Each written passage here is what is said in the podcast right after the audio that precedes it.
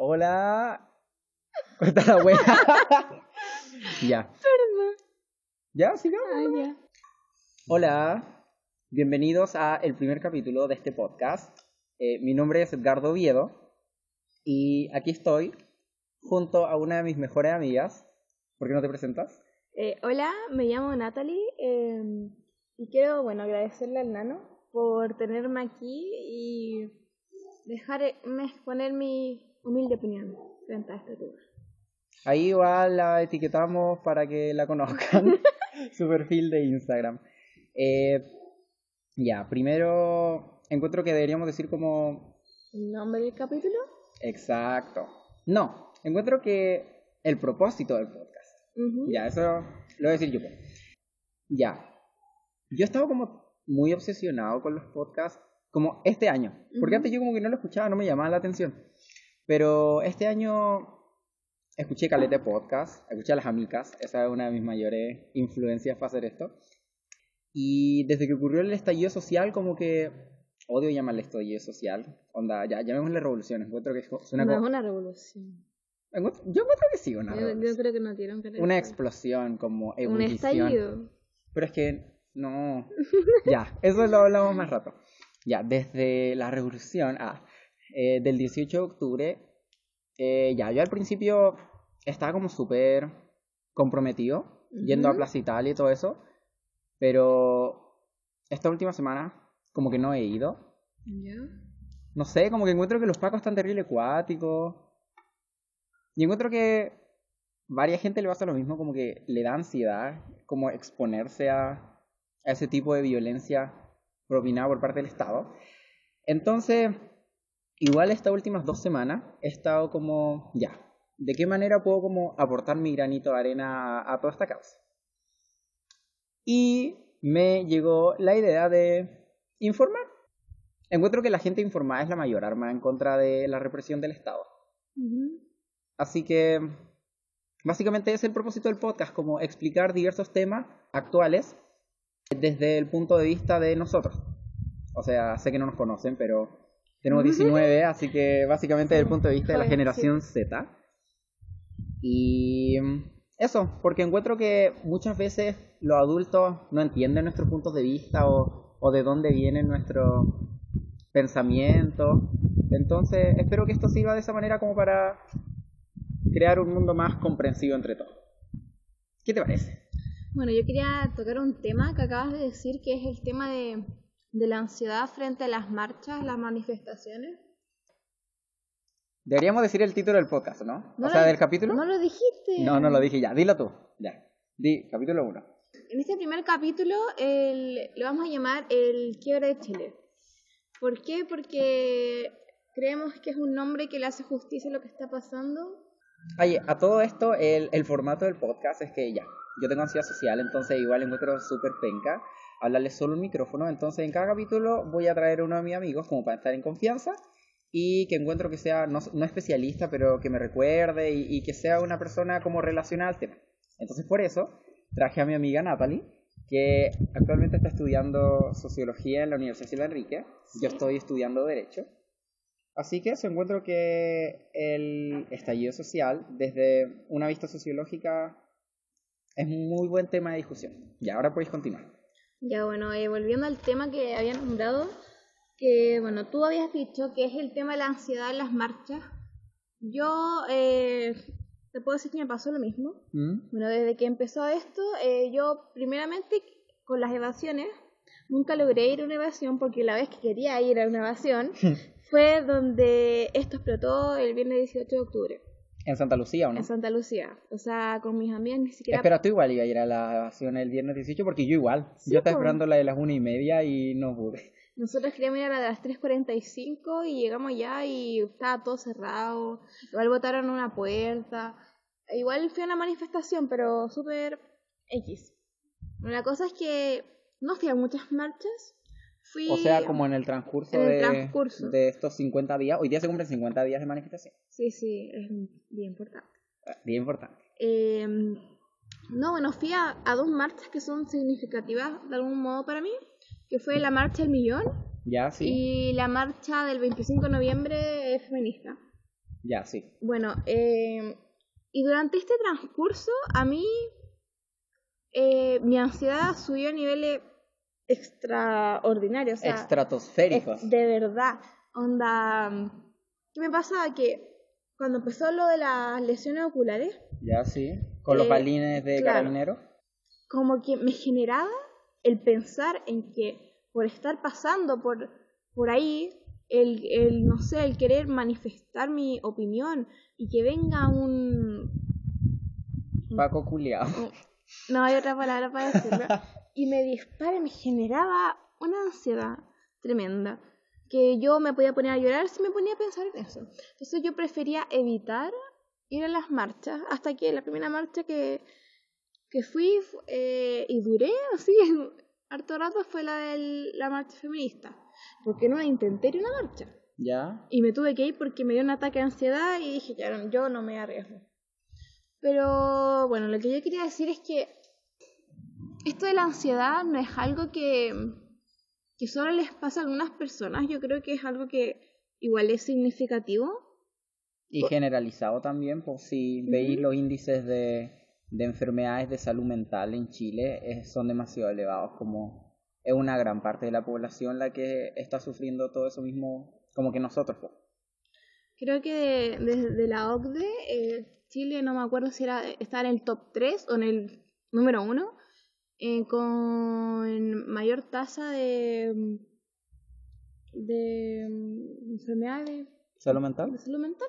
depresión y todas esas cosas. Y eso es muy relevante, importante significativo en torno a todo este movimiento. Por ejemplo, yo creo algo muy importante es que mucha gente por un, por un periodo de tiempo Ya. se sintió presionada a ir a, a manifestarse, pero yo creo que no debe ser así. Porque si tú no, no te, no, tu cuerpo, tu mente no, no te deja ir a hacer eso, tú no te puedes forzar a eso. Tú, uno puede apoyar desde otras partes, en las redes Sí. sociales que han sido un tema muy importante y un punto clave en todo este estallido. Yo estoy totalmente de acuerdo con eso. Como yo he estado súper activo en redes sociales estos últimos 50 días, porque, mm, oye, a todo esto se suena medio raro es porque estamos grabando en el patio, porque es como un ambiente súper chilaco, así que... Hay una ventisca heavy. Pero igual está rico para un día de verano. Ya, eh, continuando, estuve súper activo en redes sociales y veía muchas publicaciones como de... Había un meme que decía, eh, si tu pololo no manifestarse, para mí está el sortera. Y es como, no hay que invisibilizar los problemas de salud mental si todos tienen más que claro de que Chile no se preocupa de la salud mental de sus habitantes. Entonces, más que culpar a la gente que no se está manifestando, es como cuestionarse por qué no lo están haciendo. ¿Qué las hace sentir inseguros? ¿Qué los hace sentir con ansiedad, como que no pueden salir de la casa ni manifestarse? Y encuentro que una de las principales razones es la represión y la inseguridad que te causan ahora los agentes del Estado. Claro. Porque, bueno, uno ha visto todos los videos, todos los días salen videos nuevos de balines en los ojos, golpes propiciados por carabineros. Violencia hacia la mujer por parte de las fuerzas especiales y en su momento por parte de los militares. Exacto. Sí, han salido muchos estudios que ya han confirmado que los carabineros está- son más propensos a realizar violaciones de los derechos humanos hacia mujeres. Que eso te muestra la, una de las raíces que tienen todos estos problemas que tiene carabineros, que es el machismo y como la falta de importancia que le tienen a la mujer, según yo. ¿Qué pensáis tú, Natalia? Bueno, yo pensé al tiro en una objetivización de, de parte de las fuerzas especiales por, para las mujeres, porque algo que se vio en muchas comisarías es que las hacían desnudarse y hacer sentadillas. Habían casos que de verdad me, me cuesta decirlo, pero que venían y les metían cosas a, a las vaginas de las mujeres y, uno se pone a pensar, y estas torturas, porque son torturas, Sí. son las mismas que se dio la durante la dictadura, dictadura militar. sí. Y si lo pensáis bien, estas son las torturas de las que nos enteramos. Siempre que uno piensa de todas estas violaciones a los derechos humanos, hay que pensar en todas de las que no nos hemos enterado, de las que la gente tiene mucho miedo de, de como, ¿cuál es la palabra? Denunciar.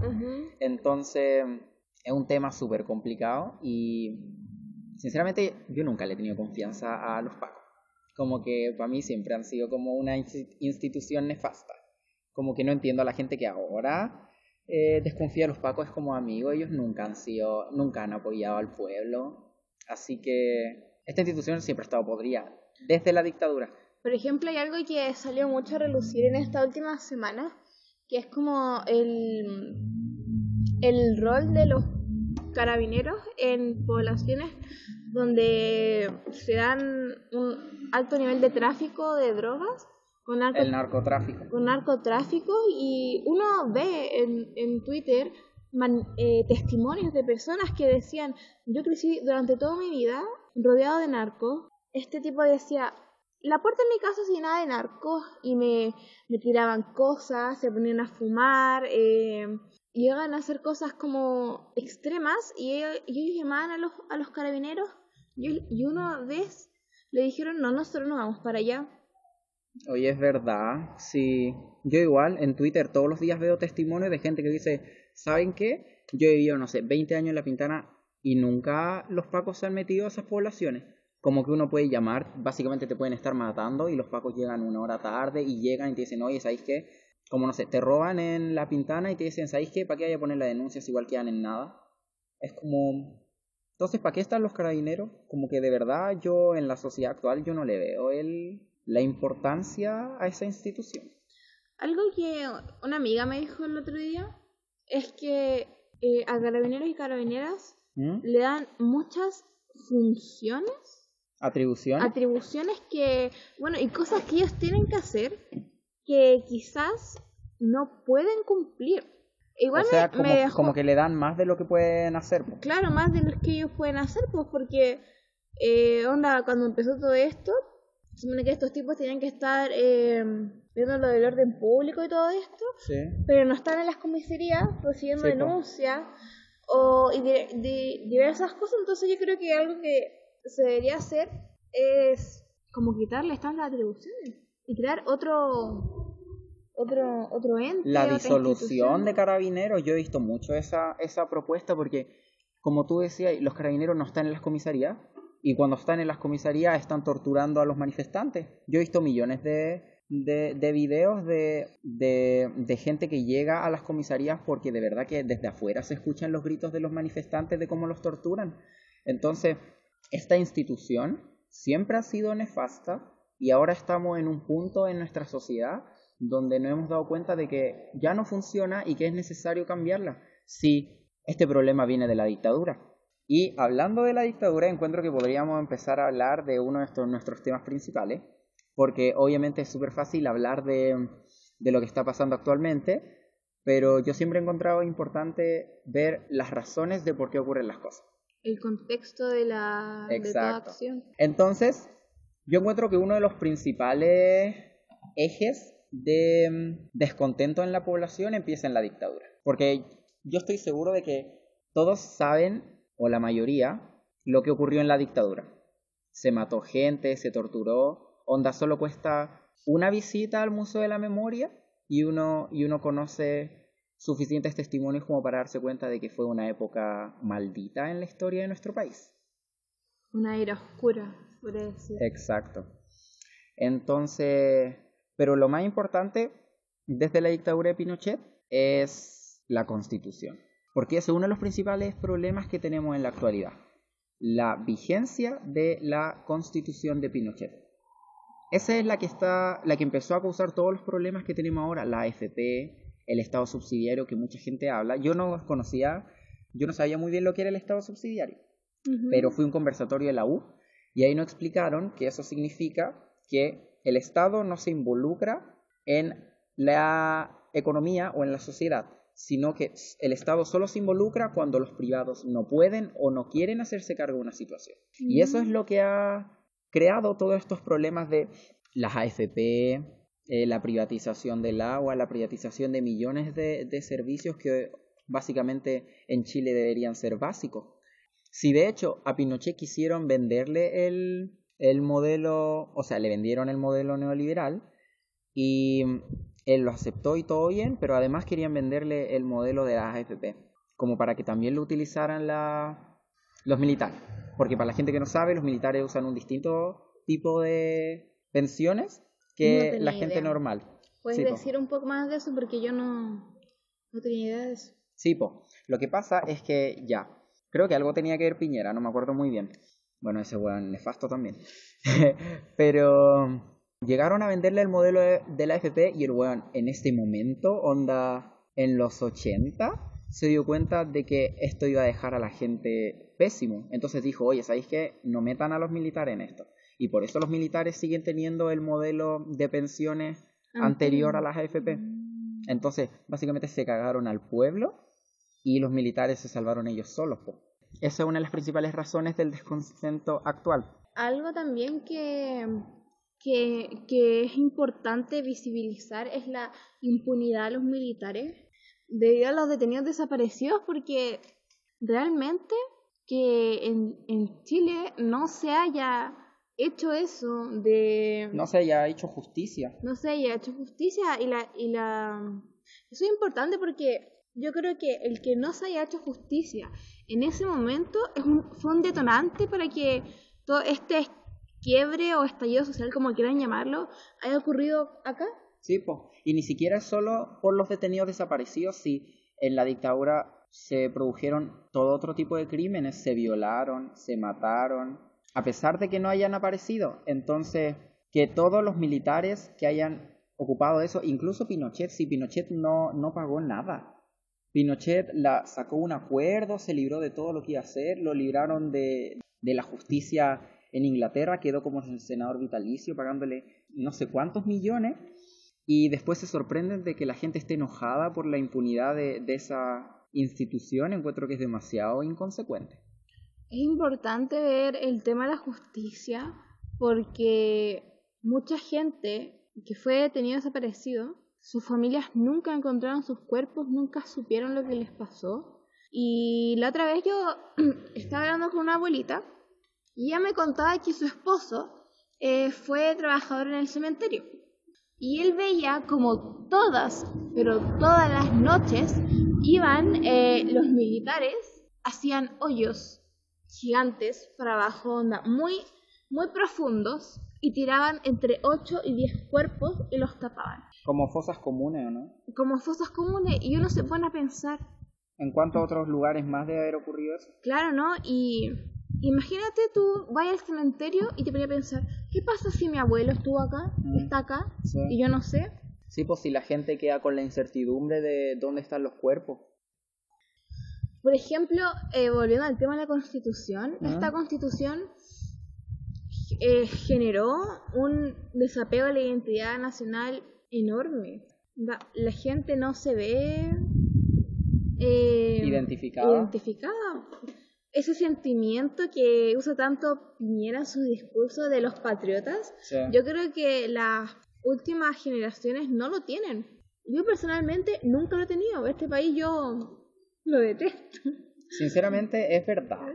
Incluso antes del estallido social, yo nunca me sentí muy apegado a, este país y encuentro que esta generación es así porque, por ejemplo, escuchaba testimonios de mujeres que iban mayores que iban, no sé, a protestar a Santa Lucía y pasaban por la Biblioteca Nacional. Y había jóvenes como nosotros que ni siquiera sabían que estaban sentados al lado de la Biblioteca Nacional. Estas nuevas generaciones están muy desapegadas con la identidad nacional. Si sinceramente yo siempre he querido irme de este país, yo como que siempre he sabido que este país es injusto, aquí no hay justicia, que básicamente si eres tú en contra de una gran empresa no hay forma de ganar, entonces esa es otra de las maneras en las que el Estado nos violenta al no proteger la seguridad de sus ciudadanos. Y eso también lo puedes vincular a esta performance que surgió desde el colectivo Las Tesis de Valparaíso. El colectivo feminista. Em, un violador está en tu camino, ¿o no? ¿Un Sí, un violador en tu camino. Y el otro día, eh, afuera del Estadio Nacional, se dio un una performance de un calibre, de una magnitud enorme. Y las personas, yo personalmente no pude ir, pero uno ve los videos, uno escucha la rabia contenida. Sí. O sea, hay un, una estrofa que dice, ay, justo se me fue eh, los pacos, Ah, jueces. los jueces, el Estado. el presidente. Y uno se pone a pensar en, en cómo la justicia aquí en Chile no prácticamente no existe. Y, y Nano, tú, tú que ¿Mm? estudias derecho, ¿cómo veis esa, esa situación de, injusticia? O sea, no sé, no sé, ¿cómo lo ves tú? O sea, sinceramente a mí me han dicho como, ¿cómo no le tenéis fe a- al sistema judicial si voy a ser abogado? Y es como, amigo, uno puede trabajar en algo y saber que es imperfecto. Yo tengo más que claro que el sistema judicial es súper malo.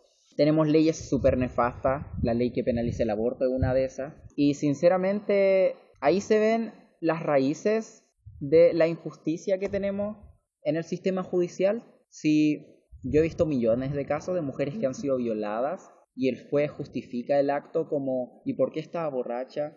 ¿Y por qué estaba sola a esa hora? Entonces, ¿Por qué estaba vestida así? exacto, y te apuesto, te apuesto que si fuera un hombre, no, no, no harían lo mismo. Entonces ese tipo de, de dualidad que tiene el sistema judicial de tratar a unos bien y, y a los otros ni siquiera pescarlo, es uno de los problemas que yo encuentro.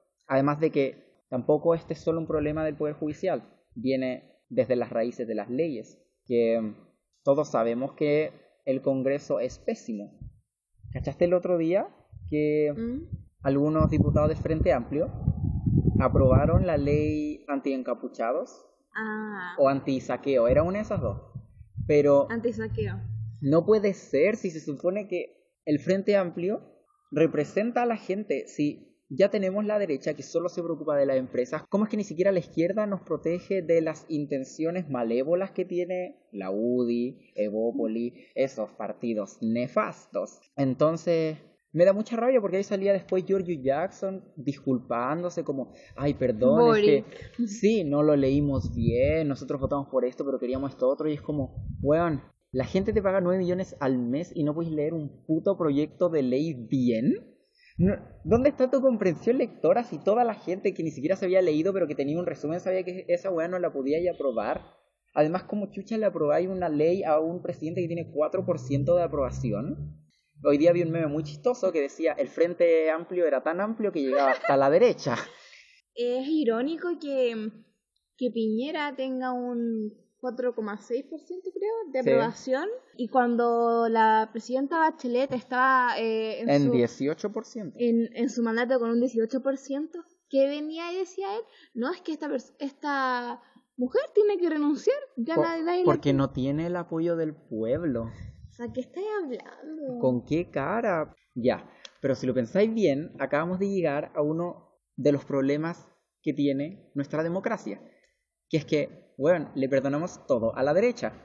¿Cachaste que salieron dos diputados de derecha que habían salido como a saquear? Los RN. los ERN.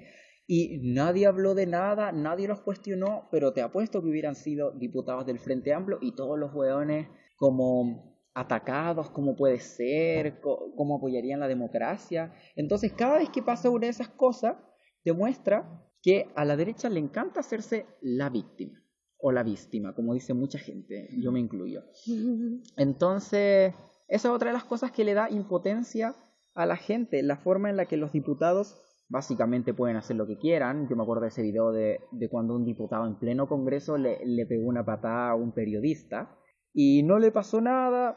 Ahora tenemos el caso de la diputada también de derecha que le pegó a una mesera en un bar en Las Condes porque no, había querido, porque no había querido pagar una cuenta de 24 lucas, siendo que gana 9 millones.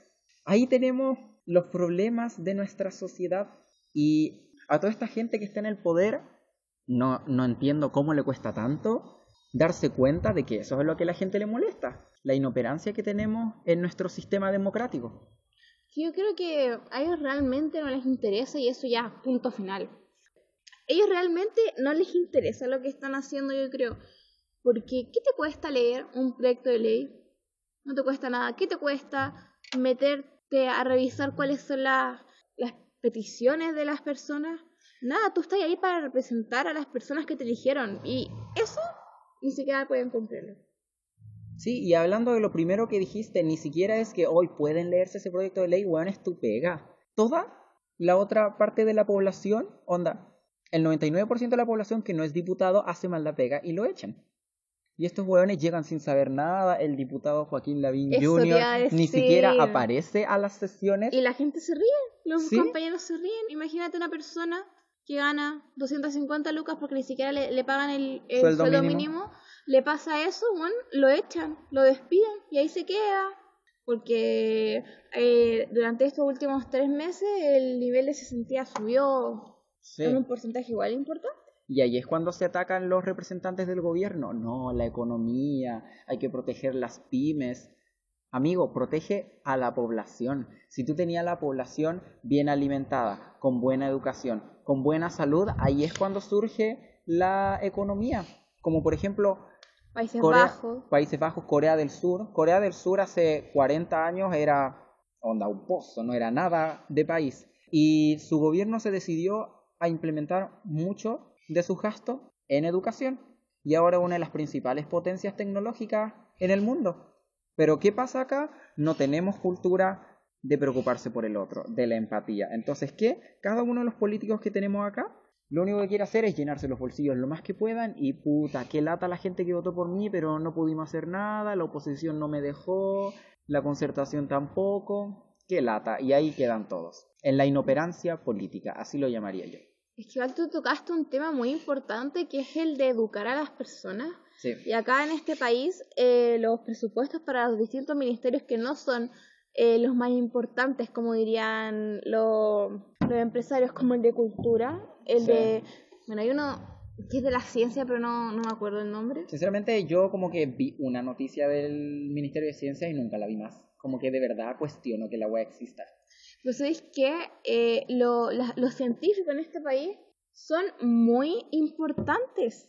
Eh, la otra vez, eh, en una universidad del sur, no me acuerdo el nombre. ¿No era la austral? Es que crearon algo, una cosa muy importante.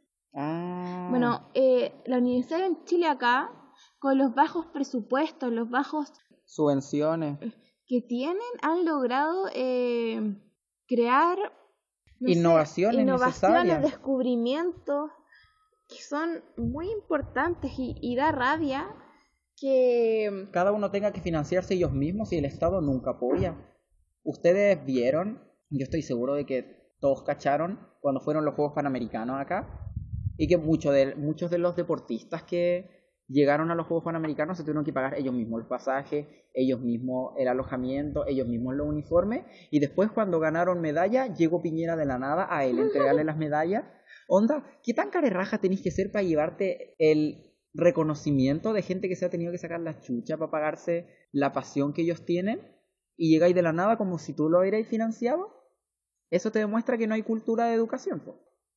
Un tema eh, que está, bueno, volviendo un poquito atrás, el tema de la constitución, el por qué eh, la dictadura yo creo que sucedió, eh, es porque hay un tema demasiado importante en relación a los partidos políticos. Mm. Hay un, un, autor que tiene un libro que es El quiebre de la democracia en Chile, de Arturo Valenzuela, y él habla de que en esa, en esa, en esa época, en ese contexto, en ese periodo, eh, había una, se dio una, una polarización del país. De, del país entre dos partidos políticos. Sí. ¿Y qué pasa? Que esto eh, no debe suceder, ¿por qué? Porque se necesita un partido central, un de centro, que no es que cuando quiera se vaya para la izquierda y cuando quiera se vaya a la derecha, no. Como la democracia cristiana. Por eso, porque la democracia cristiana tuvo un, un papel muy importante durante la dictadura militar y es que se no, no, no mantuvieron su postura. Y mm. esto yo creo que pasa ha pasado desde que fue el golpe hasta, hasta ahora. Mm, es verdad. Y un, otro tema muy importante es que no han surgido nuevos partidos políticos que representen a la población. A la población, las personas no votan porque no hay personas que los representen. Y cuando sean nuevos partidos políticos, no se les da la, la, la oportunidad de surgir y quedan en la nada. Sí, pues porque para eso se necesita tener plata y obviamente la gente del pueblo es la gente que menos tiene plata, entonces no terminan en puestos de poder. Eso de los partidos políticos es súper importante porque yo vi un gráfico que decía que solo el 10% de la población estaba militando. Eso significa que el 90% de Chile no se siente representado por nadie que esté en el Congreso. Y eso es preocupante. Todas las leyes que se han promulgado, no sé si en el último tiempo, pero hace harto tiempo, por lo menos desde que yo estoy vivo, 19 años, siento que no han representado para nada el pensamiento del pueblo. ¿Y por qué es eso? Como para terminar el último tema que tenemos desde de la dictadura, el modelo neoliberal. Mm. Chile fue básicamente el conejillo de indias de Estados Unidos con la intervención del modelo neoliberal en la dictadura de Pinochet, que eso lo realizaron los Chicago Boys, otra gente nefasta en la historia de Chile, que básicamente se cagaron a todo el país. Eh, uno ve, porque hay una película de ellos, o creo que un documental, el documental de los Chicago Boys, y hacen comentarios nefastos sobre... Ellos básicamente creen que Chile es una empresa y así la convirtieron. Con el modelo neoliberal, Chile es una empresa privada, no es un país. Entonces... Piensa, ¿quién es tu presidente? Un empresario. Igual que Estados Unidos, Trump es un empresario. Y los empresarios no piensan como como presidente. Y, Piensan como multimillonarios.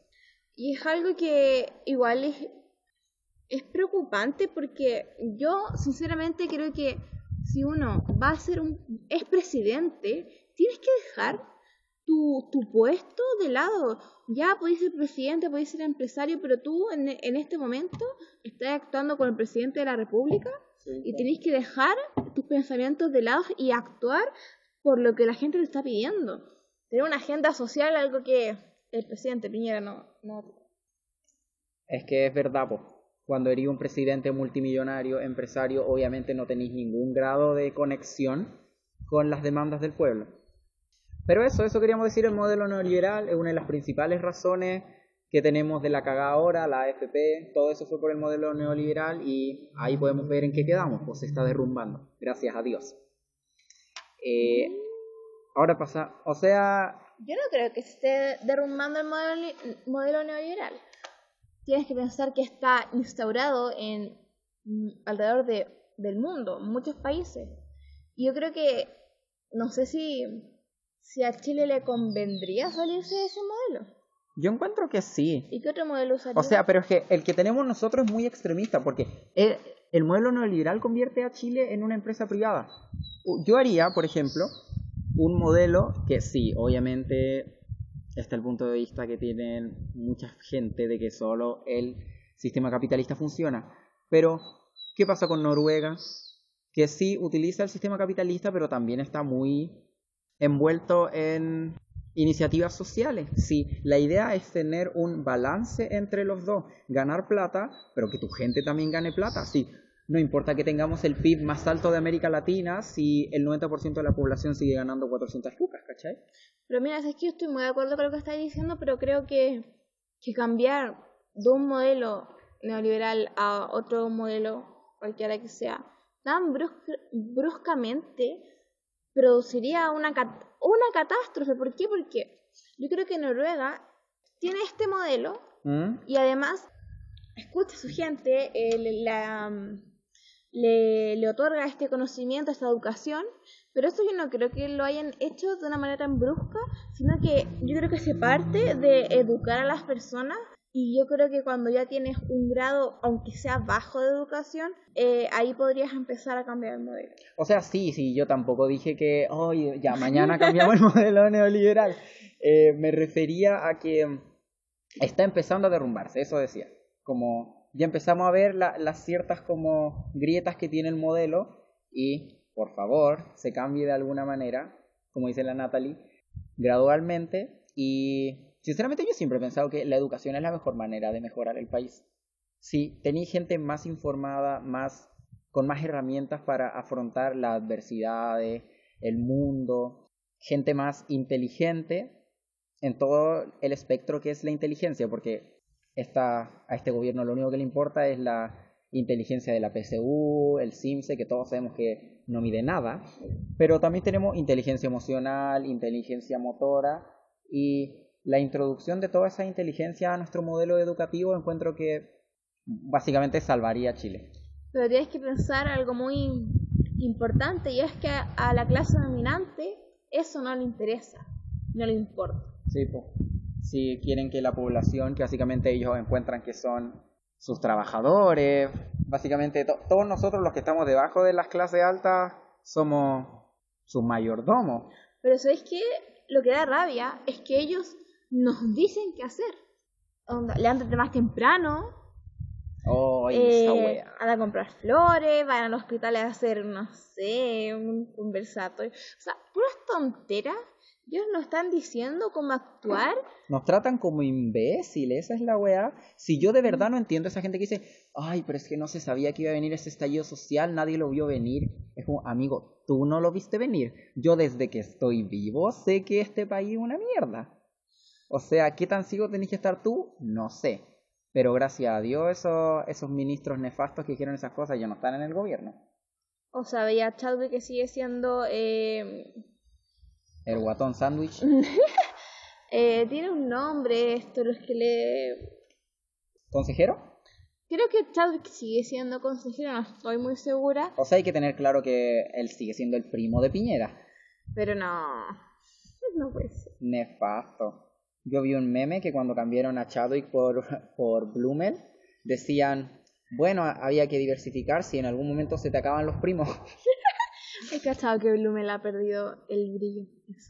Sí. Yo vi una foto de comparación que era como Blumel en febrero, ¿ok? Todo feliz, Blumel ahora y se está como muriendo. Ese, bueno, A mí me daría vergüenza salir a representar a Piñera en ruedas de prensa. Es que tampoco hace nada. Él es igual mente culpable que Chadwick. Porque está callado, igual que hoy. Y si empezamos a hablar de ministros y ministras, Isabel Pla es otro... Nefasta. Me encanta la palabra nefasta. Como que es perfecto para toda la gente que está en el gobierno ahora. Pero es que es verdad, tenemos millones de ministros que de verdad no hacen nada. Donde yo no entiendo por qué pusieron a Cecilia Pérez en el, ministro, en el Ministerio del Deporte. Como que más encima la pusieron ahí como para que salvara el fútbol, como para mejorar el ambiente. Y onda, se cancelaron todos los partidos. La tipa iba a estar con ataque. Cuando fue este cambio, entre comillas, de gabinete, yo quedé tan sorprendida porque dije, oh, bacán, la sacaron así como que bacán. Y de la nada. La movieron de puesto. La cambian, se paró de nuevo. y yo quedé como, ¿qué? Oye, pero es verdad, más encima pusieron puro imbécil. Mira, Isabel Pla no hace nada. El otro día vi un video donde salía como riéndose de la de la performance de las tesis. No, sí, de, verdad. Sí. Pésimo. Pero por ejemplo, la Carla Rubilar de vocera, mucha gente salía diciendo que ella era muy buena intendenta y decían, no, a ella la queremos de presidenta, es del pueblo. Y después la funaron en Twitter porque decía que mm, ella nunca ha sido el pueblo. Onda, su mamá era la ex eh, alcaldesa de Renca y ahí su mamá se robó hasta las ampolletas del ministerio. Así que tan del pueblo no es. Paréntesis, ¿viste el, hilo que le hicieron a Charp? Uh, el de... que yo no leí? O sea, yo leí como 20 nomás, pero eran como 80 y fue como... ¿No eran más? Eran 81. ¿No eran más? ¿Eran como 100 tweets? Nah, me mato yo lo único que me quedó claro es que Sharps es otro de los jóvenes malditos de... No sé, no tengo una opinión porque no leí. Ya, mira, básicamente hasta donde yo llegué, que fue como el no, tengo que leerlo yo. Tweet 30. No, pero es que te lo voy a explicar. Sharp salió de la nada para la carrera em, del municipio de Valparaíso. La gente dijo, ya, este no va a tener ningún voto, dejemos que se presente. Y de la nada ganó. Y fue apoyado como por Giorgio Jackson, creo, o Boric. Y ahora que Boric ah, se, está se, está pegando puras cagadas en el Congreso, el Sharp le dio la espalda. Eso entendí yo. Ah, y que además él no había tenido nada que ver, porque ¿cachaste esa noticia que salió de que eh, en el tiempo en el que él había estado en el municipio se habían bajado como 18 millones la deuda que tenían? Mm. Sí, bajaron como de 22 millones a 4, pero él no, él no tuvo nada que ver con eso. Como que yo no sabía esto, pero existe un fondo de todos los municipios del país, ¿ya? Y lo que pasó este último tiempo que él ha sido eh, alcalde es que a todos los municipios ricos que tienen más plata, Las Condes, Vitacura, todos esos municipios, les ha sobrado plata. Entonces hay más plata Siempre en el fondo. Entonces, como hay más plata en el fondo, Valparaíso pudo sacar más plata de ese fondo para pagar sus, sus deudas. No tiene nada que ver con la gestión de Sharp. ¿Viste? ¿Viste cómo te pasan gato por libre? Uno tiene que informarse en este país porque si no te cagan. Ya, ahora vamos al segundo tema de nuestro podcast, que son los años 2000. Porque encuentro que desde un punto de vista, desde la evolución de cómo estuvimos en la dictadura, ahora hubo un tiempo de transición en los 2000. Por ejemplo, tuvimos gobiernos demasiado inoperantes. Frey, Lagos, Bachelet, Piñera. No me acuerdo si fue Frey o Lago el que privatizó el agua, pero bueno, ahí te ¿Quién das cuenta fue? de que nos cagó. Es que estoy seguro de que uno privatizó el agua y el otro nos cagó concesionando con España las autopistas. Y el otro día lo leí, pues es que no me acuerdo. Bueno, lo que podemos dejar en claro es que los dos nos cagaron, Frey y Lagos. Y después llegó Bachelet y Piñera. Bachelet 1, Piñera 1. Sí. O sea, eh, volva- volvamos un segundo. Ya, lo que pasa es que no sé si fue en Frey o en Lagos que se produjo la reforma constitucional del 2005. ¿Ya? Eh, creo que era Lago, ¿no? O, o Frey. No me acuerdo quién era en realidad. Pero lo que pasa es que se trató, se tomó el modelo creado por Jaime Guzmán, otro buen nefasto de esta historia, tenemos por buen nefasto, y se actualizó para una época en democracia, lo cual no funcionó muy bien porque seguimos con el Estado subsidiario, nos siguen cagando, pero se tomó como igual simbólico, ¿Mm? como para decir, ya, sabéis que esta constitución fue hecha en Pinochet, pero la vamos a reformar un poco para que de verdad demuestre lo que queremos en la democracia. Bueno, eso no pasó. Sí, se agregaron buenas reformas, pero en el fondo la constitución sigue sin ser del pueblo.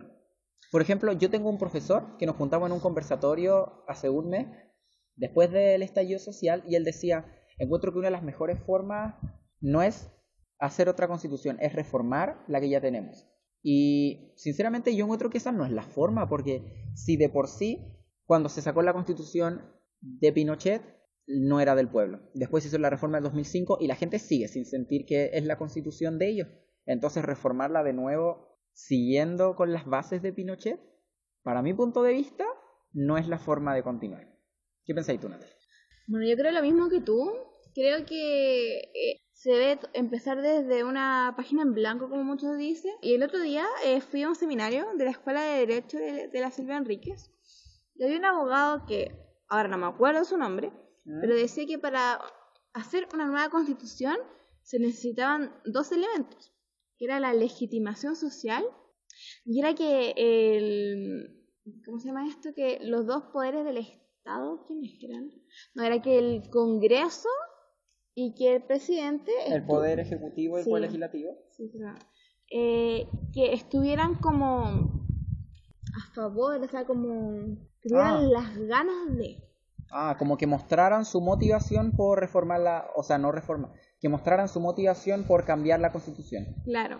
Y creo que la legitimación social ¿Mm? es algo muy importante que no se dio en la, en la constitución de, de. Es verdad. Pero sí, básicamente nos la impusieron, fue una constitución hecha en cuatro paredes que le dijeron a una población muy desinformada. Yo pasé esto en derecho constitucional a la gente para el plebiscito.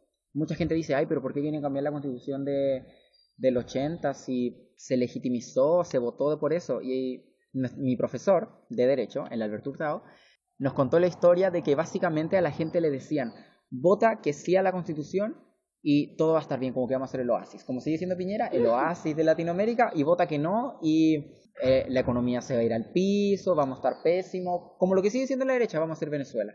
Entonces, para mí, eso no es una votación informada. La gente se deja engañar. Es como... No son teorías, porque igual pasaba, de que estos eh, personas con cal- de calibre importante, ¿Ya? eh, ¿La autoridad? autoridades van a poblaciones vulnerables de bajos recursos y les ofrecen a las personas una casa, un refri, una tele, le ofrecen plata, si ¿sabes qué? Te doy esto votáis por mí.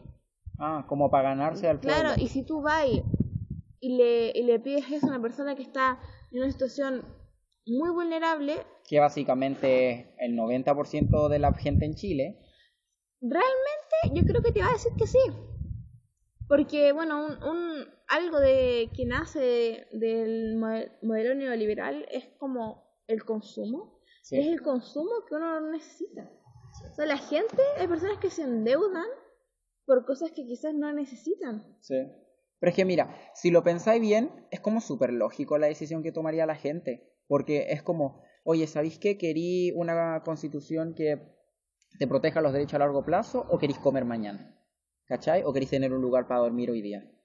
Entonces, obviamente, la gente va a aceptar todas esas cosas que le ofrezca la autoridad a corto plazo sin ver las consecuencias que eso va a tener en la vida de ellos, en la vida de su hijo, porque ya llevamos como tres generaciones con esta constitución, po. Entonces, todo ese tipo de abusos que se juntan, el modelo neoliberal, la constitución de Pinochet, la reforma que no logró cambiarlo, es una también de las razones que produjo el estallido social. Eh, ahora hablemos de los movimientos sociales del año 2000. Ya, yo sinceramente no me acuerdo mucho de esto, así que me tuve que informar un poco, pero Estaba ahí. Chico, po. básicamente tenía como 6 años. 6 y 11 años. sí, yo, yo me acuerdo que los veía en las noticias y era como, ah. Yo me acuerdo una vez, iba, fue para la del 2011, yo estaba en colegio y como que los de octavo, porque era un colegio de básica nomás, ¿Mm? como que se querían ir a paro y yo no entendía nada, o sea, yo era chica, pues me fueron a buscar y yo me fui a la casa y no sé, a comer helado. Sí, pues sí, básicamente uno en esa edad es como, mamá, quiero helado. No es consciente de lo que pasa Sí, po. a su alrededor. ya. Uno de los movimientos sociales más importantes del año 2000 y también que fue uno de los más cuestionados fue el movimiento de los pingüinos del 2006. Y después que también resurgió el 2011 con el movimiento universitario, creo. Sí. Entonces, lo que pasa es que, sinceramente, yo encuentro que siempre se demonizó ese tipo de manifestaciones. Desde que yo soy chico, me acuerdo que salí en las noticias o hasta mi familia me decía, ay, pero ¿por qué tienen que ser, tienen que ser tantos destrozos? Mira esos maleantes manifestándose. Ya, pero si lo pensáis bien, sus métodos de verdad funcionaron. Onda, los pingüinos del 2006 lograron sus cometidos, después resurgió el 2011 con los universitarios. Ay, me acuerdo que yo veía a la, a la Camila Vallejos como jefa de la Confech. Onda, toda, toda activista social y la weá. Y, Y la Camila y ahora Vallejo. estamos, ¿cómo estamos?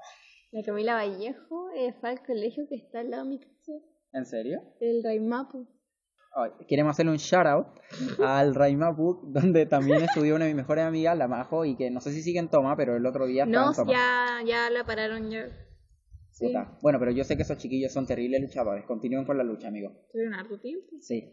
Entonces, el 2011, cuando estábamos en el gobierno de Bachelet, también le tocó movilizaciones estudiantiles, ahora de los universitarios, y en ese momento la Bachelet estaba totalmente reacia a, a aceptar las demandas. Dijo, básicamente dijo, yo no voy a negociar con terroristas. Y después estuvo con la cola entre las patas, teniendo que arrepentirse, dando parte de las solicitudes que tenían los estudiantes. Y básicamente eso es lo que pasa y lo que de verdad me sorprende que no sepan los políticos. Esta es una frase que yo vi el otro día en la película B de Venganza, ¿Ya? donde Vi, que es el personaje de la película, dice, la gente no debería estar asustada de sus gobiernos, los gobiernos deberían estar asustados del poder de la gente. Y es verdad porque nosotros les pagamos lo... O sea, no yo, porque obviamente yo no pago impuestos, pero mi familia... Lo tengo en el plato. Sí, no. Básicamente, uno es un estudiante universitario promedio. Pero básicamente, el pueblo es el que le paga los sueldos a toda esta gente que la- lo maneja como el pico. Entonces, yo no sé hasta cuándo les vaya a durar toda esta actitud de no vamos a negociar con nadie, porque en cualquier momento vuelve la guillotina, a, a guillotinamos a Piñera y vivimos en una utopía. Oye, pero ¿tú qué pensáis? Hablando de Piñera, ¿Mm? ¿tú crees que él tiene que renunciar o tiene que hacerse cargo de, de toda esta cosa? Es que sinceramente, según todas las encuestas que han tenido, tiene menos de un 10% de aprobación. Entonces cualquier cosa que él haga, la gente va a decir, incluso puede ser algo bueno, puede, no sé, ya, en un futuro cercano, una fantasía, ya, elimina la AFP. Pero la gente no le tiene confianza a Piñera, no, no, no es como que la gente del día de la noche a la mañana vaya a decir, ay, gracias Piñera, qué buen presidente por sacarnos la AFP. Este weón va, va, a quedar en la historia de Chile como el inoperante que no hizo nada y que, se, y que se demoró, ya llevan 50 días en arreglar las demandas sociales, que yo no veo que paren en ningún momento, sinceramente. El otro día salió eh, Carabineros desmintiendo de nuevo los informes y las cifras del informe de Human Rights Watch. No, es que... Después de hacer lo mismo con Amnistía Internacional. Entonces, esa forma de ser reacio ante los hechos que te muestran es lo que va a terminar básicamente condenando al gobierno de Piñera. No, y además los carabineros inflan su, su, su, su Sus números, yo vi un de meme. una forma Sí, de- decían, tenemos 2.000 carabineros eh, lesionados y es como, una tipa puso en Twitter, Son como ustedes tienen seguro Dipreca. Y si hubieran 2.000 carabineros lesionados, Dipreca estaría colapsado, cosa que no está pasando. Te apuesto que con, con Cuea hay 50 lesionados. Más encima está esa paca que según ella le tiraron una molotov y a, a- No, a y los tres días estaba carreteando. No, sinceramente este gobierno, otra, otra cosa por la que la gente no confiaría en el gobierno de Piñera es que básicamente este es el gobierno de los montajes. Onda, nadie le creyó el año pasado ese, esa, ese paquete bomba que le llegó a una oficina de carabineros y que al cuadro de Piñera no le pasó nada. Entonces, sinceramente, este gobierno es bastante imbécil. Yo diría que básicamente estúpidos en la gestión del país. ¿Tú qué ¿Sabes pensás? qué? Yo no creo que sean estúpidos, sino que no les interesa. Es así de simple. No le interesa ni siquiera pensar un plan Que inteligente ellos para no, zafarse de esto. no viven acá, no les importa. ¿Sabes qué? Si el país se derrumba, este one puede escapar, se lleva toda su plata, lleva a su familia a Sydney, como ya lo hizo, Ay, sí. cuando vio que ya estaba muy la cagada acá. Oye, sí, de hecho mandaron al negro Piñera onda a las Bahamas para que pase la Navidad. onda lo exiliaron. Entonces, lo que pasa es que ellos no tienen interés en lo que está pasando. Y yo creo que para este movimiento queda para rato. onda, Yo pienso en lo, por ejemplo, chaleco amarillo en Francia. Sí. Ellos ya llevan un año, se cumplió el otro día un año de, de lucha. Y a pesar de que no salgan en la tele, las cosas se mantuvieron. Entonces, Exacto. Ahí terminamos el tema de los 2000. Que a pesar de ser un, un año, o sea, una década básicamente de transición, donde ya sí se lograron cosas buenas y hay que admitir eso, básicamente se lograron también por el clamor de la gente, las manifestaciones y así continuamos en el 2019. Y así llegamos a nuestro último tema, que es Chile despertó. bueno, Ya. Encuentro que hay que empezar hablando sobre dónde estábamos el 18 de octubre cuando empezaron las revueltas sociales. ¿Tú dónde estás? Bueno, a ver, como ya dije anteriormente, eh, yo ese día estaba en la U y después, como a las 2 me fui a la U y me fui al Cerro Santa Lucía. Con mi grupo de amigas súper inocentes nos fuimos a hacer un trabajo etnográfico al cerro. y ya, pues, y lo primero que notamos es que para ir, para pasar el Cerro Santa Lucía, hay que bajar por el metro de Santa Lucía y salir por Miraflores. ¿Ya sí? La cosa es que ya bajamos y queríamos salir por ahí y primero estaba cerrado. Algo Maldito metro. raro, estaba cerrada la, la salida a, a Miraflores y era como... ¿Qué ¿por está pasando Si acá? afuera no había nada. Y después, dentro de la misma estación, habían muchos guardias, eran muchos carabineros, y estaban increpando a alguien como que tenía un palo, como que no se entendía mucho, pero el ambiente estaba muy tenso. Sí. Eso es verdad. El, durante ambiente que el se sentía era tenso. tenso, tenso, tenso. Entonces ya nosotras veni eh, dijimos, ya pues salgamos por, por Santa Rosa. pues. Ya subimos, la, la, la, y el ambiente afuera también se sentía muy tenso. Entonces ya nos fuimos al cerro, nos sentamos y, y las personas que queríamos observar no estaban, así que fue un, un, un caso, ¿Particular? no, fallido, así como un plan fallido. Entonces no, no lograron ir al Cerro Santa Rosa. O sea, fuimos, pero no hicimos lo que teníamos que hacer, ¿cachai? ah, Bueno, ya, la ya, cosa ya. es que nos quedamos mirando, haciendo hora para la evasión, pues.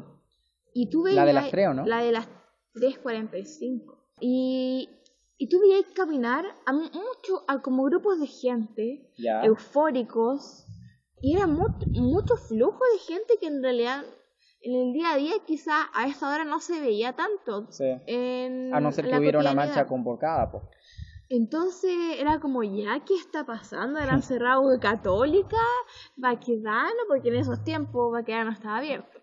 Eh, Ay, qué tiempos. Yo paso por Baquedano y me da... A mí me da pena Me ir da- a Baquedano, como que... No ir por dentro. Entonces nosotros nos preguntábamos, preguntábamos, ¿qué está pasando? Una amiga decía como, nosotros tenemos que ser parte de la, de la historia, o sea, de lo que está pasando ahora. Es verdad. Y resulta que ya vamos a llegar a... Eran como 15 minutos antes de la evasión y nos vamos para el metro. Y llegamos ya y ni siquiera se pudo evadir. ¿Por qué? Porque estaba cerrado Santa Lucía. Primero cerraron las puertas y encerraron a la gente. Eso es secuestro. De verdad, que secuestro. Eso es secuestro. Y segundo, había mucha gente de mucha edad. Estaban las del Blas Cañas que estaban organizando como la evasión, creo. Y lleno de personas de, no sé, 30, 40, 50, 20. Muchas generaciones. Estaban, había como cuatro pacos. Y como que la gente les increpaba, le- les gritaba cosas así como, tu mamá es del, es del pueblo y mira dónde está ahí ahora. Y bueno, cosas así. La cosa es que de la nada se formó como una manifestación porque votaron ¿Adentro del metro o afuera? no, afuera, porque ¿qué pasó? Que de la nada, como 50 personas, no estoy mintiendo, cruzaron la Alameda y fueron a la salida de Miraflores a Abrirla. a abrirla, botaron la puerta y de la nada ya se pusieron a marcha y nosotros no, nos metimos ahí y ahí después quedó la caga. Yo casi, yo sufrí, o sea, me tiraron una bomba. Eh, Te tiraron una cerca. bomba. O sea, no me tiraron una bomba a mí, pero me, eh, creo que cayó muy cerca y me cayó en los ojos. Y uno, yo creo que no se pone a pensar que yo, por ejemplo, que no estaba tan acostumbrada, ¿Mm? la primera cosa que hice fue tocarme los ojos. Una cosa que no hay que hacer. Lo último que tienes que hacer es frotarte Sí, los ojos. Y venía y me ardía, y me ardían los párpados. Yo estaba de verdad atacada y, y alguien, un encapuchado, viene y me dice como, oye, ¿estáis bien? Y me tiró agua con bicarbonato. Uno es lindo. Lo mejor que existe en nuestro país es el agua con bicarbonato. Eh, y esta fue mi primera instancia cercana al, al agua con bicarbonato. Y bueno, la cosa es que después, como cerraron todas las estaciones, habían desviado todas las micros, no estaban pasando las que me servían. Yo dije, ya, chuta, ¿qué hago? ¿Cómo me devuelvo a mi ¿Cómo? casa? Porque yo vivo en la Florida, pues estaba en el centro. Y dije, bueno, ya, ¿sabéis qué? Queríamos ir a, a viajarte, porque Ya. se supone que según el metro estaba abierta. Vamos ya, llegamos a Bellajarte, cerrado. Sí, cerraron. De hecho, Cerraron cerraron toda la línea 1 ese día. Cerraron todo. Y yo dije, ya, ¿cómo me voy? Y ahí se me, me avispo y digo, me voy donde mi abuela. Ay, sí, es Me fui verdad. donde mi abuela, no tenía carga, porque yo quería seguir manifestándome, pero ya no tenía carga y dije, no me voy a poner en peligro.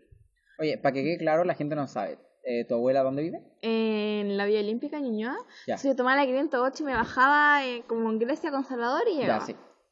Eh, y dije, ya me fui para allá, y ahí estuve un rato, y después yo me quería ir cerca, me quería ir en micro. Y me dijeron que no, que me fuera en Uber, el Uber carísimo, onda de verdad, ¿En subió mucho, demasiado.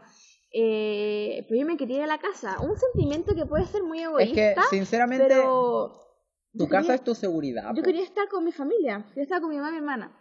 Eh, ya la cosa es que estuve como una hora y media en el, en el Uber, o sea, habían, habían tacos por todos lados. Sí. Y después llego a mi casa, salva. O sea, gracias. Sana y salva. Sana y salva.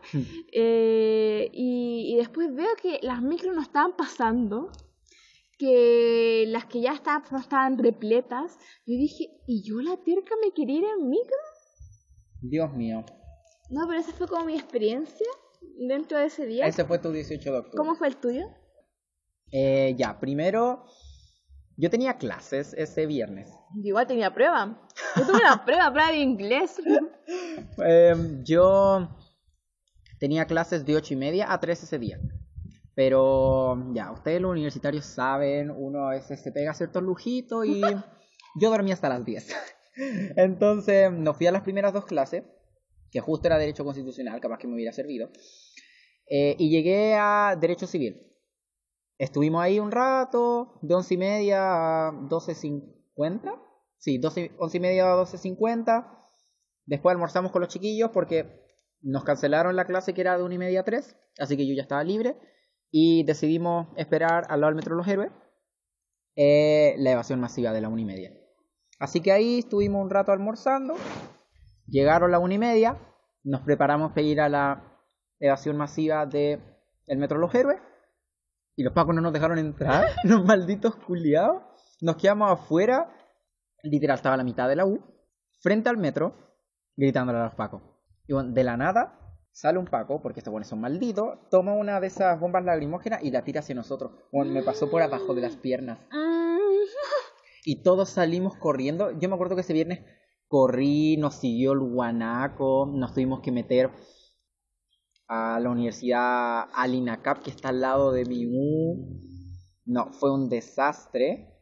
Más encima que no solo eso estaba pasando en el Metro Los Héroes, como que después nos dimos cuenta que en todas partes estaba la cagada. Una amiga me llamó desde la moneda que estaba la cagada, que le habían tirado un, un basurero en llamas a un Paco y que si la podían ir a buscar. Y nosotros como ya fuimos a buscar a la Rocío. Después nos quedamos harto rato en el Metro Los Héroes. A todo esto mi amiga se hizo famosa porque increpó, increpó un Paco y el Paco se hizo la víctima. Me siento, sí, yo soy del pueblo y yo los apoyo y todo eso. Y la grabaron. Y después con el video el Paco se hizo famoso y descubrieron que el guan estaba funado. Oh, Así que no para sé- variar. Sí, no sé qué tan buena persona era el Paco. Pero bueno, estuvimos harto rato en, en Los ¿Ese Héroes. Paco? Ese Paco. No. Y esa era mi amiga. ¿Esa es tu amiga? Amiga, Sí. pero pues se la había. Famosa la Rocío. Eh, y estuvimos ahí hasta las 4, onda, dos horas y media gritándole a los pacos, corriendo el guanaco. Después, yo no sabía cómo irme. Gracias a Dios estaba con mi amigo Héctor. Nos paseamos un rato por el, por el centro. Bueno, sinceramente dije, me voy a ir caminando a mi casa. Onda, ya, lo he hecho después del estallido social, pero en ese momento era más que la chucha. Y dije, nah, no es tanto, onda de Ñuñoa al Metro Los Héroes, pero sí era más que la chucha. Así que... Caleta. Sí, sé que caleta, pero, Además, los leones se amplían. pero que yo me tenía fe. pero um, estábamos pal pico, más encima que con el Héctor pasamos por Santa Lucía. Estaba pasado la lagrimógena, nos pusimos a llorar, tuvimos que salir. Y justo el Héctor se acordó de que su tío trabajaba cerca de ahí, así que básicamente, gracias tío del Héctor que me fue a dejar a mi casa, porque si no, no había sabido cómo llegar. Llegué a las 7 a mi casa. Y después estaba la cagada en todas partes, quemaron... Llega a las nueve. ¿En serio? Mm, sí. Eh, más encima que, que después quemaron el edificio de Nel, que esa es un montaje, porque Mm. empezó como en el, según ellos fue una molotov y después nos enteramos que empezó en el piso 14. Estaba la cagada, hubo toque de queda y yo de verdad, wow, yo nunca pensé que iba a vivir como una revolución social en mi vida. Yo siempre dije, el chileno es conformista, nunca van a arreglar nada, pero de verdad que yo le tengo que, yo le tengo que dar todos mis respeto a los estudiantes secundarios, porque ellos fueron los que empezaron esto. Ellos encendieron la llama que prendió Chile. Porque yo me acuerdo que hubo toda una semana donde las evasiones masivas eran hechos aislados, la gente los cuestionaba. Salió ese video del gerente del metro que decía, chiquillos, esto no prendió, no son más choros. Eh, y después la semana siguiente fue cuando todo prendió. Y el viernes 18 quedó la cagada y... No, y era, perdón que te interrumpa. Gracias a la primera mujer, que fue mujer en Maipú, que evadió y saltó un torniquete. Porque, para variar, como siempre en la historia de Chile, del mundo, se, se invisibiliza a la mujer. Oye, es verdad, de hecho hicieron un... Ahí me dio rabia, hicieron un mural en Valparaíso de un estudiante saltando el torniquete y era como amigo, una mujer fue la primera en saltarlo. Pero bueno, vivimos en el patriarcado. Cosa que hay que cambiar, no es que me esté conformando. Muy bien. Y eso, ese fue nuestro 18 de octubre y 50 días después seguimos con lo mismo, solo con un acuerdo por la paz, que no puede tener un nombre más horrible, no puede ser acuerdo por la democracia, acuerdo por la dignidad, no, por la paz. Que ahora se está derrumbando, la UDI se echó para atrás, se nota que no quieren ni a mujeres ni a disidencias, ni a Pueblo pueblo indígena. en la cosa, en la nueva constitución, pero La UDI sie- siendo la UDI. Sí, no la- otra manera de escribir. Sí. Y los otros partidos nefastos de derecha, pues RN, Evópolis, la, la derecha encubierta que es Democracia Cristiana.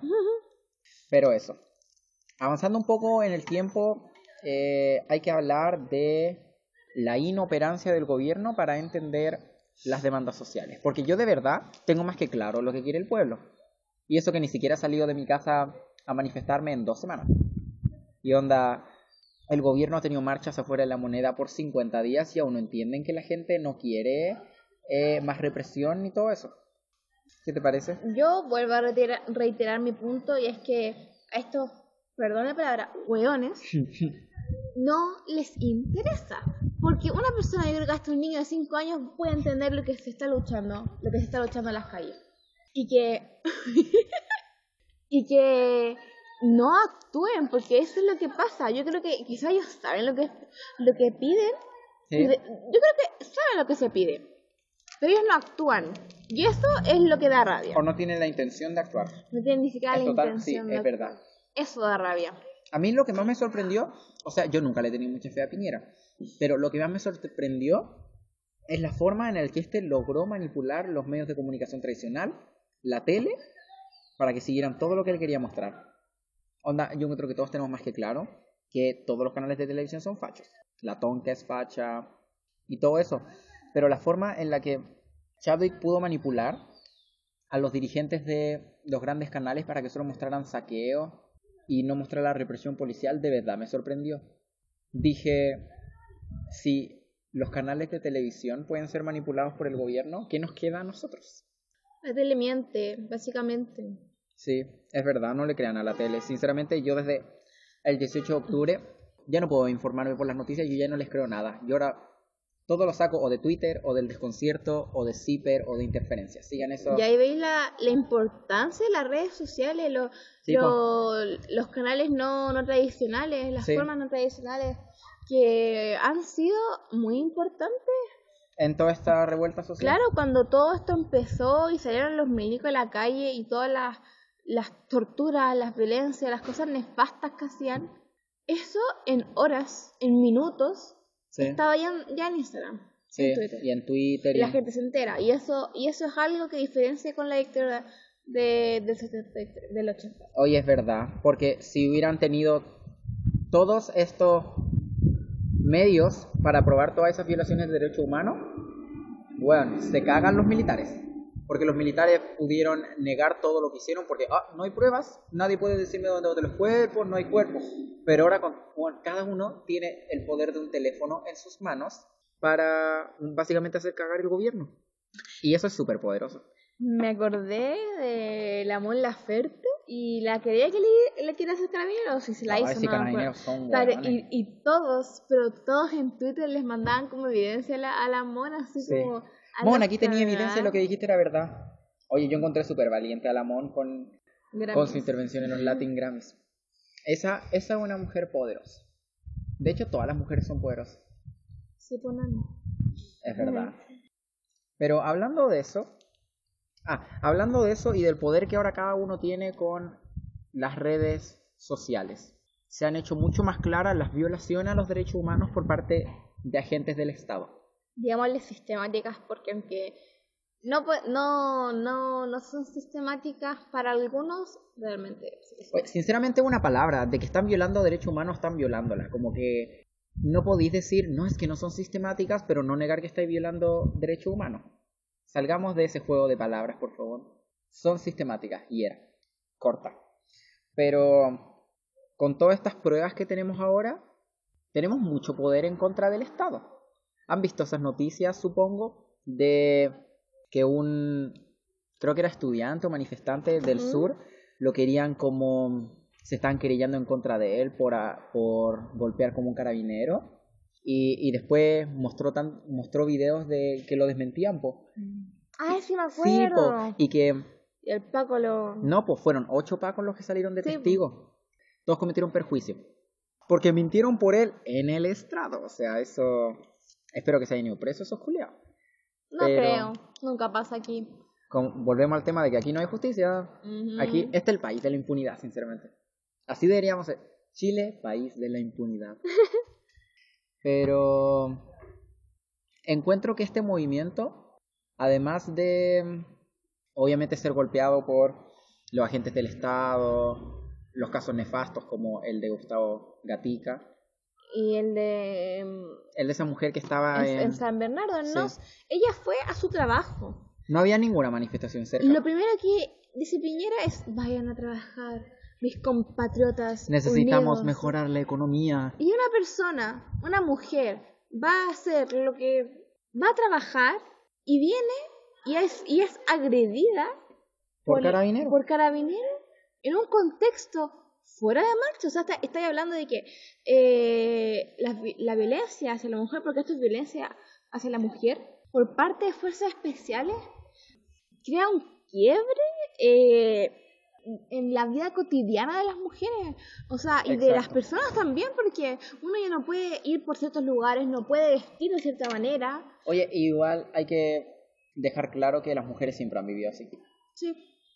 Yo vi una vez vi un tweet que de verdad me hizo quedar como, wow, esta weá es verdad. Que decía que las mujeres siempre habían vivido en toque de queda. O sea, yo todos los días. Ahora en este momento mi mamá tiene mi ubicación exacta eh, por ocho horas. ¿Por qué? Porque le da miedo. Y siempre ha sido así. A todas las personas con las cada vez que salgo es como ya llegué eh, y cosas así. Porque hay que mantenerse ¿Tú sabías? alerta. ¿Sabías que cada 25 minutos una mujer es violada en Chile? No, Cada 25 minutos. igual te pega esa cifra, po. Es cuático. Muy- Y hablando de la violencia en contra de la mujer, estos últimos días han, se ha producido un alzamiento del empoderamiento femenino a partir de las funas. las funas. Exacto, ese también encuentro que es un tema importante en, en el estado del país en el que estamos, porque básicamente funaron a la mitad de mi Instagram. ¿De verdad? O sea, no funaron a la mitad de mi Instagram, pero la mitad de mi Instagram Ah, eran ya, funas. Sí, yo cada historia que veía, funa, funa, funa, funa. Sí. Y eso es algo importante, imagínate, porque esa cantidad de personas de, que han salido a, a contar, relatar cosas que les pasaron, Porque ahora se sienten Ahora con, se con- sienten seguras. Se sienten seguras. ¿cómo dejar de hacerlo? Pero hay un montón, hay otro montón que no lo ha hecho, por el- porque el miedo sigue ahí. Y si te sorprende la cantidad de funas que estáis viendo ahora, imagínate si todas hablaran. Exacto. Entonces, en estos momentos yo encuentro que es súper importante apoyar Ujú. a las mujeres que están realizando estas funas porque es súper difícil abrirte de esa manera sabiendo que va a haber gente que te va a cuestionar, que va a decir, ay, ¿por qué estabas ahí? o tú te lo ganaste. Hoy día salió la Michelle Carvalho con su historia sí. básicamente culpando a, la, a las abusadas. No, eh. gracias a Dios ella no está en la tele. Aunque sinceramente ya no vemos tele. Como que No, yo encuentro, no. encuentro que nuestra generación nunca fue a ver tele. ¿Sabes que yo hace mucho no veo tele? Yo cuando chica veía tele, pero era porque veía, no sé, el Disney, el Nickelodeon, Ah, sí, pues, el sí. Inio. Pero me refiero a que a mí nunca a mí nunca me llamó la atención ver televisión nacional, como que siempre veía a mi mamá viendo la jueza y yo como ah, Ok. ok, yo me voy para afuera. Chao. Sí, exacto.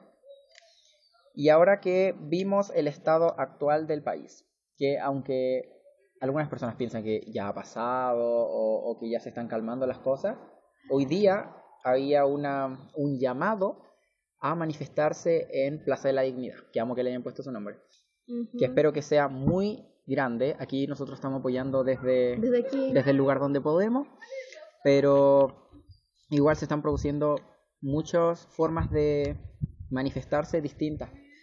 Paréntesis. ¿Qué piensas tú de que las manifestaciones se cambien, se, se vayan de, de la Plaza de la Dignidad y se vayan a toda lava? Encuentro súper- lo encuentro súper necesario, porque en la Plaza de la Dignidad ya no se está creando el, el efecto que se tenía al principio. Ahora hay que ir a los lugares donde de verdad está la gente a la que queréis llegar.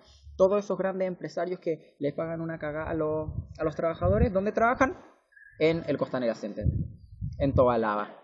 Ahí es donde hay que provocar la, la, el malestar. Ahí es donde hay que mostrarle, oye, ¿sabéis que de verdad estamos enojados? Esta es la rabia que tenemos en contra de, la- de los problemas que tú causaste. ¿Cachai? Y además el problema de, la Plaza de la Dignidad es que ahora... eh, Los pacos se la saben se por la saben libro, po. Entera.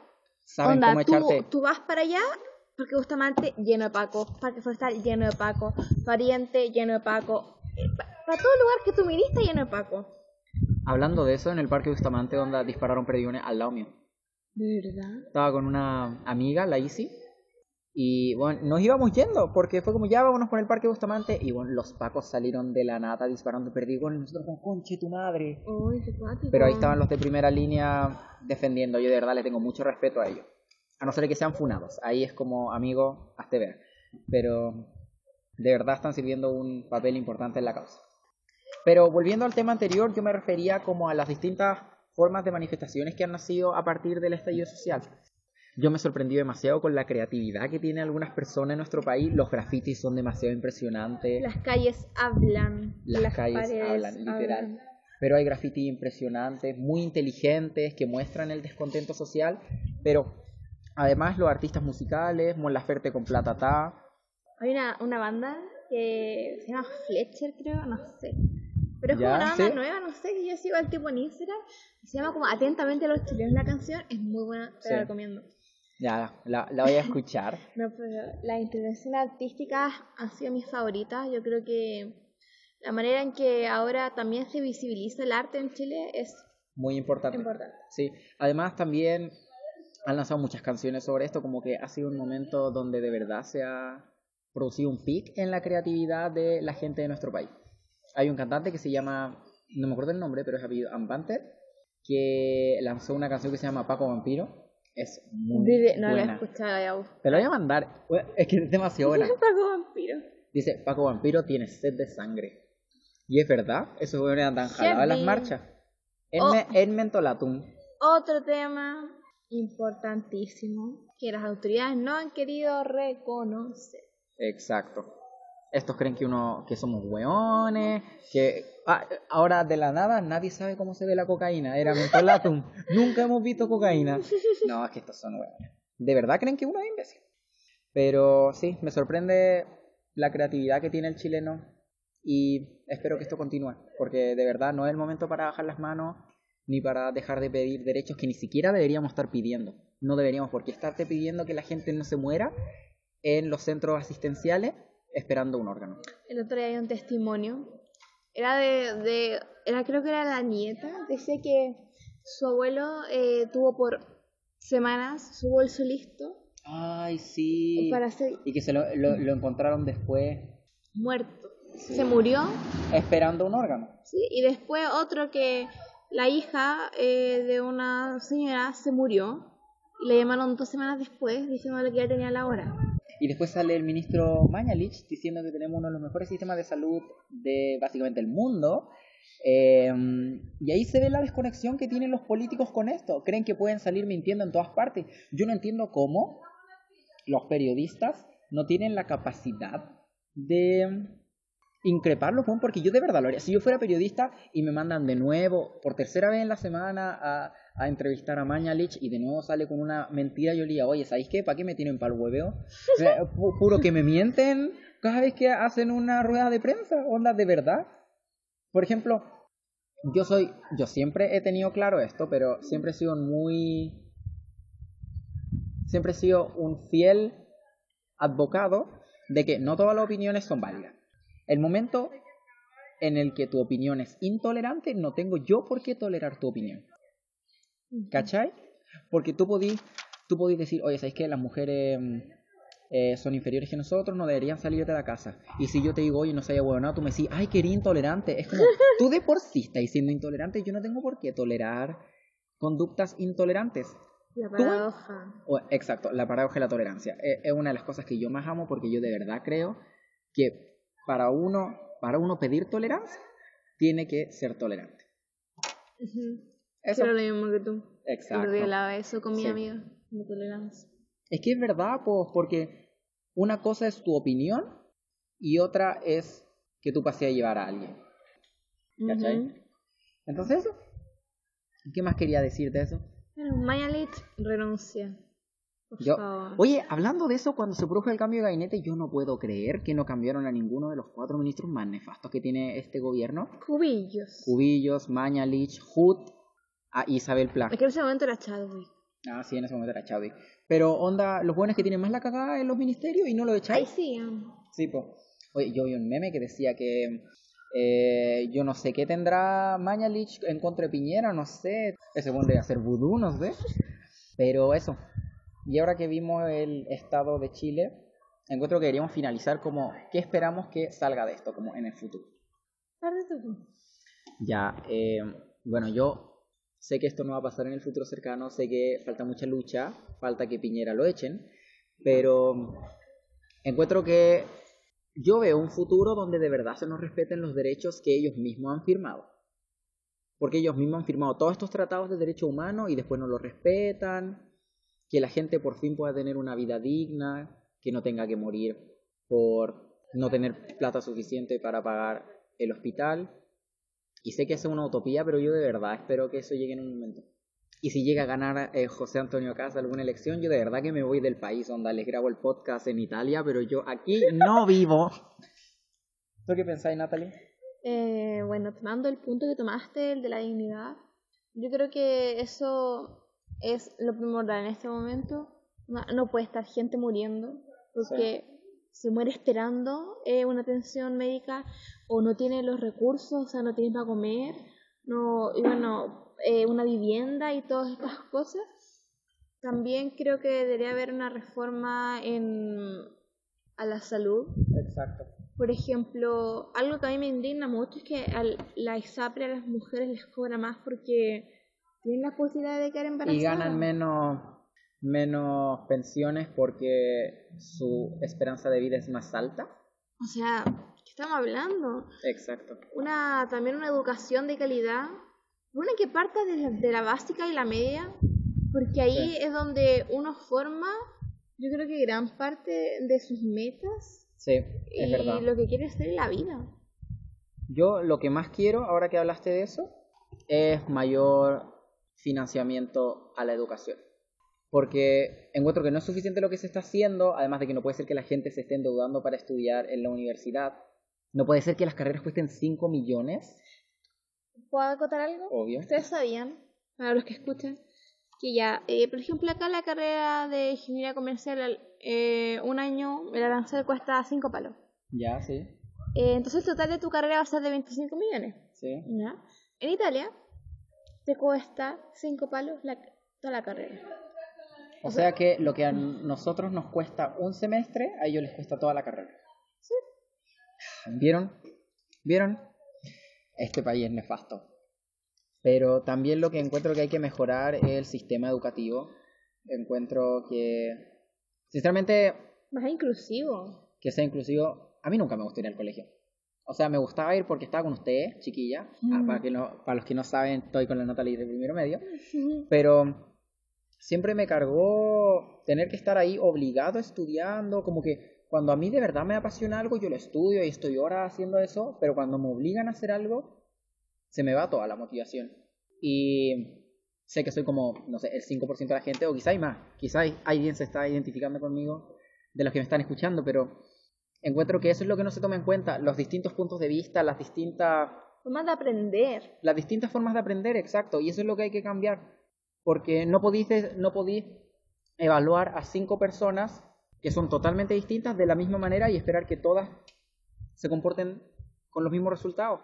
Eso es estar loquito. ¿Sabes que una vez en el colegio, eh, no me acuerdo qué profe fue, pero le dijo a un alumno, bueno, usted, si no le gusta cómo enseñan acá, váyase. Usted al entrar sabía que este era un colegio científico humanista mm. y, y, tiene que aceptar las consecuencias. Y yo me quedé pensando, ¿cómo tan cerrado? Exacto. Uno no, no es científico humanista, ¿qué es eso?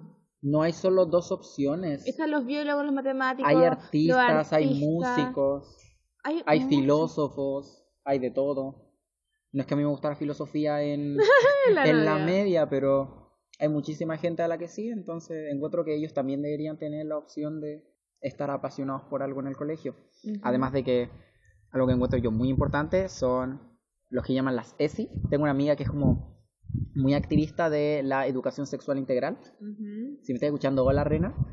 Eh, y eso es algo que no, no se toma, que no les interesa. Eh, enseñan una forma, sinceramente a nosotros solo nos enseñaron la forma en las que funciona el cuerpo humano, como eh, el ciclo menstrual, los testículos, pero ¿qué pasa con el consentimiento? qué pasa con las distintas formas del placer sexual. Los métodos anticonceptivos. Exacto, los métodos patriarcales también. Ayer vi una publicación en Instagram que decía por qué era el sexo tan coitocéntrico. ¿Por qué al tiro, cuando uno habla de sexo, piensa en la penetración?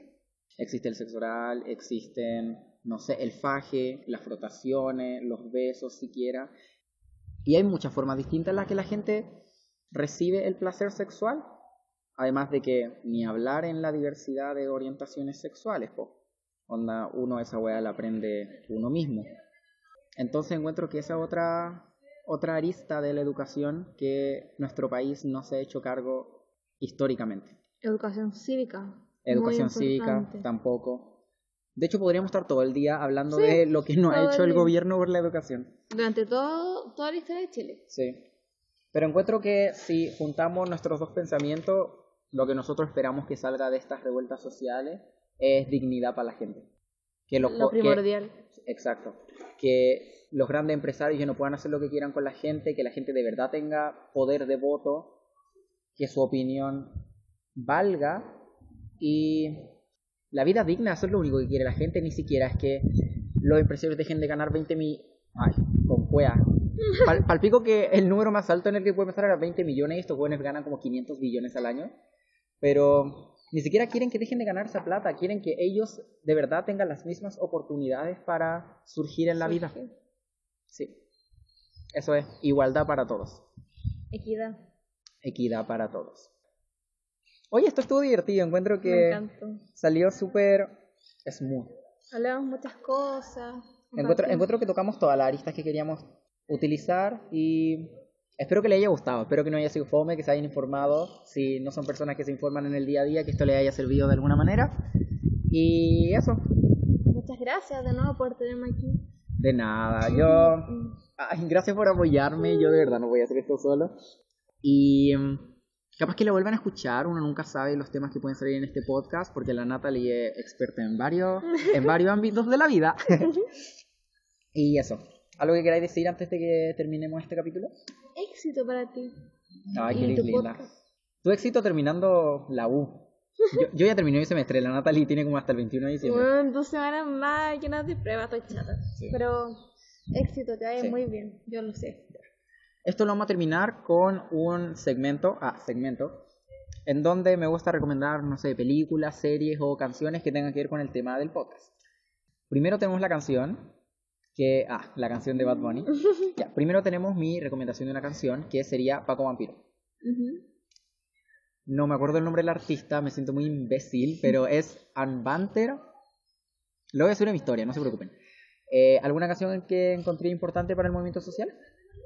Mm, pensé en atentamente los chilenos porque es la única que he escuchado reciente- recientemente. ¿También de es, ¿También es de quién? Fletcher, creo. Ah, sí, Sí, movimiento original también sacó una. sí. Lamón. Varias canciones de los prisioneros. Ay, las canciones de Granito de Lluvia. Ah, Las Cacerolazo amé, es Cacer- buenísima. Agop. Ahora pasamos a las series. Hay una serie muy buena que yo descubrí por Instagram, porque obvio que el Estado nunca la pasó en la tele, que se llama Una historia necesaria. La que ganó un Emmy. Sí, ganó un Emmy. Está completa en YouTube. Si alguien está interesado, me habla por eh, DM en Instagram. Ahí van a tener mi Instagram. Y yo les mando el link. Pero de verdad es súper impresionante. Te muestra la realidad que se tuvo en la dictadura. Y yo siempre voy a estar enojado con los medios de comunicación por no pasarla. Bueno, hablando de la dictadura, yo creo que ver Machuca en estos tiempos igual es importante y ver cómo, cómo ciertos patrones se vuelven, vuelven a ocurrir. Se Porque, mantienen. claro. Como por ejemplo eh, la forma en la que los de la dehesa llamaban roto a los manifestantes. La historia es cíclica. Es verdad. Eh, Ojalá cambiar eso, pero... Y para finalizar, una película. ¿Qué piensa? Ah, Machuca. ya dijiste Machuca. Yo siempre adelantado. que soy imbécil. Bueno, ahí tenemos la, pe- la recomendación de la película. La Natalie nos salvó. Y eso. Espero que les guste. No sé, déjenme algún comentario, like, si es que escuchan de YouTube. Eh, no sé si se pueden dejar comentarios en alguna de las plataformas en lo que esto va a estar, pero me gusta escuchar su amor. Así que cuídense. ¿Algo que queráis decir antes de terminar esto? Eh, no sé. Hay una frase ¿Mm? que yo espero que muchos la sigan que es busca lo que encienda tu alma. Yo creo que Oh, eso debe ser Qué precioso. Bueno, con esa frase filosófica terminamos este capítulo. Nos vemos y... En el siguiente. Ah, nos vemos en 3, 2, 1. chao. Di chao. Chao. Adiós. Bye. Besitos.